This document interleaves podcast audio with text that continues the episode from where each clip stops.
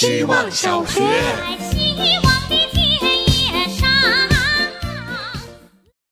大家好，我是小流氓。最近在关注逆社会时钟小组和 Fire 生活方式，听到一个播客，是一个女生四年没有工作，只是按照自己的指引去生活，听起来很难懂。其实是她会花大量时间和自己相处，问自己想要做什么，然后遵从内心的想法去做决定。而他最开始的状态是会因为时间不够玩而焦虑，要从早上六点起床开始玩。经过一段时间才放下焦虑，接受自己睡到自然醒。我第一次意识到，哦，原来也是可以为了没有时间玩而焦虑的呀。在新西兰生活，伴侣劝他学英语，他一直没学，要内心说想学才去学。而一旦内心告诉他想学，他可以立刻开始，并且一直坚持。他完全做到了自洽，只活在自己的评价体系里，只听从内心的声音。得要多坚定，才可以完全抛弃一切规则啊！会不会其实像我这样选择按照主流大众生活方式生活的人，才是真正的躺平呢？希望小学，大家好，我是小电锯。有一些时刻，感觉自己的身心是分离的，比如现在，脑子里想的是收拾一下明天出门要用的行李，手上却打开了微博，瞧了一眼热搜。又比如，有时候脑子里明明知道如何表达会更好，嘴巴反而选择了次等选项，不知道究竟是思想背叛了我的身体，还是身体背叛了我的思想。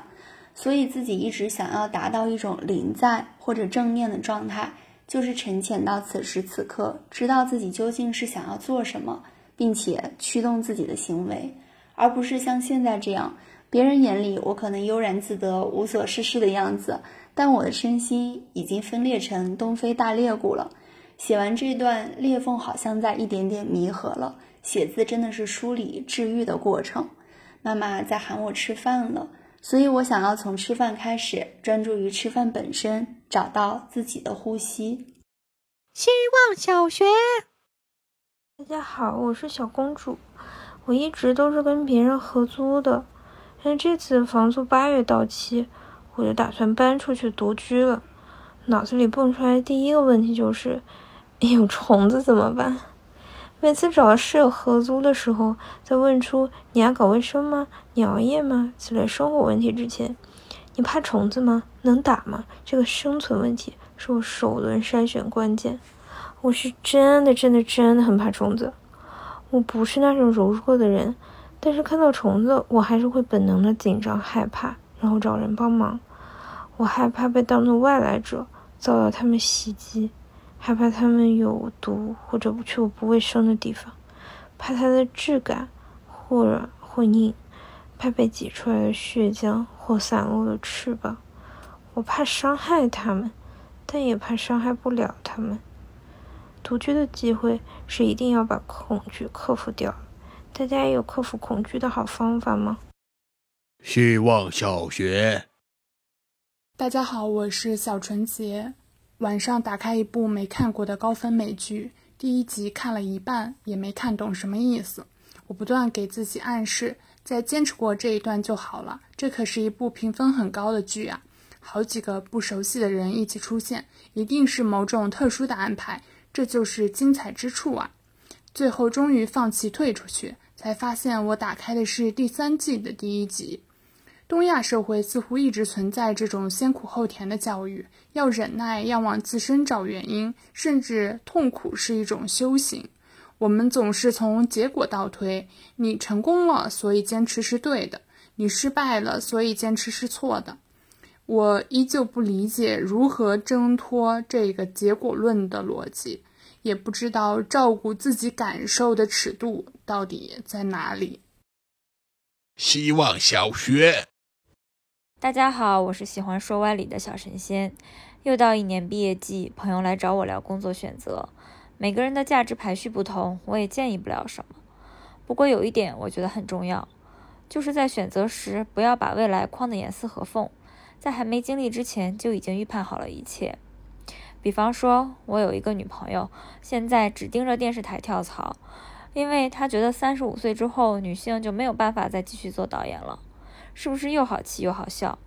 先不说现实状况不至如此，她自己先亲手把导演这扇门关上了。什么叫心想事成？绝不单单是一块幸运的大饼砸到身上，而是因为你保持着开放的态度，打开浑身的触角，才能接住一闪而过的机会。反过来，如果你不相信钱是大风刮来的，那你的世界是不会有风经过的。所以，希望同学们在无论在工作中还是在生活中，都不设防、不设限，心想事成。希望小学。大家好，我是小西瓜。洗发水用的很快，而且它经常会写着与同款护发素配合使用，效果更佳。为了效果更佳，我又去买了护发素回来。结果经常是护发素还没用完，洗发水就没了。而我又相信了另一个效果更佳，剩的那多半瓶护发素就放在浴室柜子最后面了。这次洗头，我特意把洗发水和护发素调整成用量一致，希望能好一点。这次用的是防脱洗发水，配上不是很好闻的生姜和草药味儿，很容易有一种很有说服力的感觉。每次洗头发力度就没有那么重，头发掉的就少。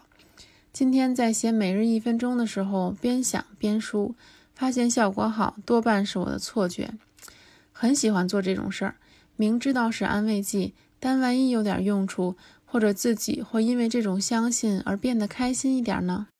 希望小学。大家好，我是小白。接着这句话往下说，今天想聊聊自我介绍。这件事一般发生在不熟的人面前。他要么不熟悉你的脾气，不熟悉你的性格，不熟悉你的职业，或者根本就是初次见面。这么多种情况，应该会有很多种答案。把自我介绍的内容优先级设定一下，比方说，自我介绍如果暂时先不说职业呢？总会觉得有的时候有的人的职业暂时还不容许他完全的投入，那就不妨先别聊职业，先把自我说出来，把职业介绍放到第二栏之后慢慢说。那时候听过一句话：如果还没能让人自然的知道自己是谁，那么自我介绍就不妨大方认真的一直说下去。此刻我觉得比自我介绍还好用的是花名，就像在这里用一个名字和发生在他们的他们身上的故事主观的拼凑这个人。有一天如果我们见面，我想我会说句好久不见。希望小学。大家好，我是小山。看了一段有关成语“风马牛不相及”的解释，其中“风”的含义很特别，并不是我们一贯使用的流动的空气的意思，而是牝母相诱谓之风。牝指雌性动物，母指雄性，而风的意思是两性之间的吸引。所以“风马牛不相及”就是说母马发情了，但雄性的牛是感受不到的，因为它们压根儿不同种。我很喜欢“风”在这里的解释。是一种动物为吸引异性而自然分泌的荷尔蒙。反过来说，这种荷尔蒙就像是从身体里刮出来的一阵风。相及可能就是我吹向了你，而你也刚好可以感受到我。风情万种这个词，除了脑海中的刻板印象，也变得更加具体和动态了，即一个操纵风的高手，掌握风向，控制风速，精准有效地吹过每一个人。再看回风的本意。流动的空气会不会就是大自然的荷尔蒙呢？希望小学，大家好，我是小宋。今天突然在一款盖房子、装修家的游戏里得到了，不吹牛，听我说。游戏规则是这样的：扩建家园需要赚取点数，赢一局类似爱消除那样的小游戏即可获得一点。有些任务小，比如添张桌子椅子，只需要花掉一点赢一局；有些任务大一些，比如花园房体，就需要好几点，要赢好几局。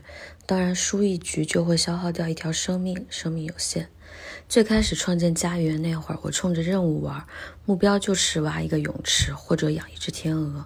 后来有点小聪明了，我冲着生命值玩，只要还活着就不停下来，然后一口气就能攒很多点数，一次性就能能完成很多任务，让家园大变样。今天突然发现，我就像电视剧里那些老说为了家一心在外赚钱的男人，钱是拿回来了，也是真的不认识自己个儿的家了。希望小学，大家好，我是小江。今晚和老师聚餐，被看手相，说我身体好，长寿，事业平稳运行，似乎没有太大的决定性的机会，不会惊天动地，爱情会有好几段，但不算波折。想来也很有意思，似乎都是稳，踏实点应该没错。上蹿下跳容易吃不消。是谁最先发明这种看相术的？类似的还有算命，不知道各位相不相信这回事儿。父亲曾被卜过一卦，告诉他少年辛苦，中年一般，老来得福。当然也想如此所说，老来让父亲得我之福。父亲的父亲祖父在年轻时被预言下，临了的时候身边只有一个儿子宋德忠。果不其然，睡在他病榻旁的父亲做噩梦，梦见祖父一张大手在抚摸孩子的脸。惊醒，没多久就见他喉咙卡住一口痰，咽了气。而大伯在隔壁，小叔还没有赶到家。同时预言下的只能活到五十几岁，最后硬是被祖父扛到了七十八。我们都说是他父母亲走得早，把阳寿全给了孩子。这又是另一个悲伤的故事了。